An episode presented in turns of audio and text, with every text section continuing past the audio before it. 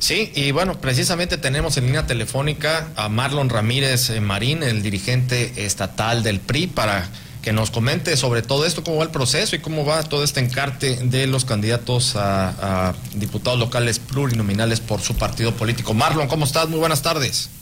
Hola Jorge, ¿cómo estás? Qué gusto saludarte. Igualmente, eh, Marlon, pues a ver, preguntarte, estamos aquí, estoy directamente aquí con Ricardo Ochoa haciendo análisis político en torno a pues los candidatos plurinominales. Eh, están ustedes, tú estás encartado obviamente como dirigente estatal del partido. Eh, llama la atención que Héctor Yunes Landa también hoy mismo agradeció a través de su cuenta de Twitter el que lo estén pues ya tomando en cuenta de esta, de esta forma. Anilo Ingram, que sabemos que transita contigo. Eh, ¿cómo, ¿Cómo se va a conformar todo esto, Marlon? Bueno, pues la lista de diputados plurinominales se toma a partir de una propuesta que se hace a la Comisión Política Permanente, que el día de ayer tuvo a bien aprobar eh, la determinación que se presentó. Y nosotros lo hacemos en función de tener la posibilidad de que en el Congreso de Veracruz, junto con las candidatas y candidatos diputados que van eh, al, territorio, a los distritos directamente, podamos hacer un reforzamiento. Nosotros lo que hoy nos ocupa es que en la siguiente legislatura del Estado podamos tener una representación que sea capaz de poder eh, articular adecuadamente las políticas públicas que a Veracruz en este momento le están fallando. Y en ese sentido creo que eh, la lista que presentamos tiene la suficiente capacidad para poder analizar temas del campo, temas de la mujer, temas del magisterio, de experiencia legislativa, de programas sociales, de respaldo y de apoyo a las mujeres, de la visión de jóvenes, cumplir eh, las acciones afirmativas de respaldar a personas con discapacidad, a personas de la comunidad LGTB. En ese sentido creo que nosotros hemos presentado una lista eh, suficientemente robusta que nos permite a nosotros pensar que podemos tener una fracción legislativa, en tu caso, eh, que sea capaz de coadyuvar con Veracruz. Eh, Marlon, también preguntarte eh, en ese sentido con relación a las distintas fuerzas políticas dentro de tu partido. hay, hay, personajes que están brincando la palestra actualmente ya como candidatos, vamos a decir directamente el tema de Carolina Budiño quienes pues abiertamente no, no, no comulgan mucho con, con, la fracción o con el grupo político al que tú perteneces dentro del PRI. ¿Cómo, cómo van a transitar en torno a esto y todavía eh, más allá junto con el PRI, perdón, con el PAN y con el PRD, Marlon, eh, ¿cómo le van a hacer para poderse poner de acuerdo todos?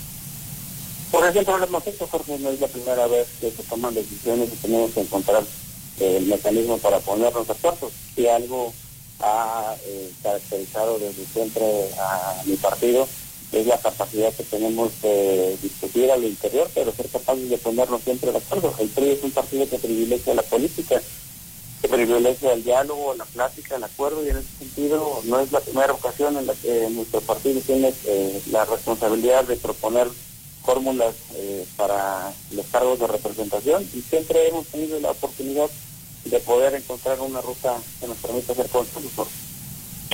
Oye, Marlon, te saluda Ricardo Chua, muy buenas tardes. Eh, a ver, dirigente, mi pregunta viene también en el sentido, dado que eh, ya ves que ha habido también denuncias ya de parte de candidatos a las alcaldías por el tema de la violencia que ha habido desde hace de cuatro semanas a la fecha, que se ha recrudecido con ustedes, con Alianza Opositora. El tema también ayer de Miguel Ángel y su video, ¿no? Que subió, que señala que es una persecución política del gobierno del Estado. Mi pregunta es referente al PRI, ¿qué tanto le puede afectar al partido que los candidatos de la alianza estén siendo, pues, como ellos mismos señalan, ¿no? Amenazados, señala, este, atacados por parte de Morena, el partido en el poder, y pues ellos señalan que la estructura del gobierno del Estado. ¿Esto le va a inhibir votos a ustedes como partidos de oposición? ¿O va a inhibir también el tema de proceso electoral para el 6 de junio, Marlon? No, yo lo que creo, Ricardo, y te lo digo, es que a quien no le ayuda, a quien no le favorece, es en este caso al gobierno que lleva a cabo este tipo de prácticas. No es la primera vez que se suscitan eh, problemas en torno a figuras públicas o candidatos. Lo que nunca se había visto, y nosotros lo dijimos apenas hace la semana pasada, es que existe tal persecución y que parece que es una especie como de, operativo del gobierno que tiene como propósito desmembrar a la oposición. Y eso, Ricardo, va condicionado con lo que ha pasado en fechas anteriores, el año pasado, con esta determinación de, del Congreso de Veracruz a partir de una iniciativa del gobierno de eh, eliminar el sistema de básicamente. Entonces, cuando tú ves toda la serie de situaciones, de circunstancias que se vienen generando, eh, las vas concatenando, pues claramente hay una intencionalidad, por un temor que se tiene evidente de que el resultado de la siguiente elección no les favorezca.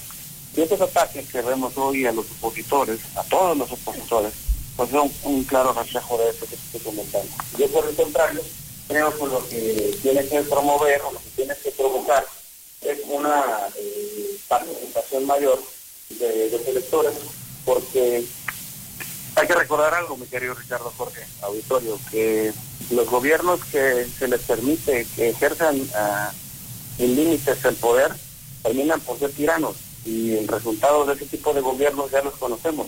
No son positivos para la sociedad, no son positivos para las libertades. Perfecto, Marlon. Entonces, eh, pues ya para cerrar, eh, para cerrar eh, por ahora con, con esta entrevista que, y que muchas gracias por tomar la llamada. Eh, pues sí, la pregunta obligada, ¿te ves eh, tú para la próxima legislatura en el Congreso local como el coordinador de la bancada de tu partido? No, hombre, Jorge, primero tenemos que pensar en sacar un resultado positivo, tenemos que pensar en ganar los distritos en los que nos debe de ocupar son a las mujeres, a los hombres que están yendo a buscar eh, casa por casa, colonia por colonia, el voto de los electores.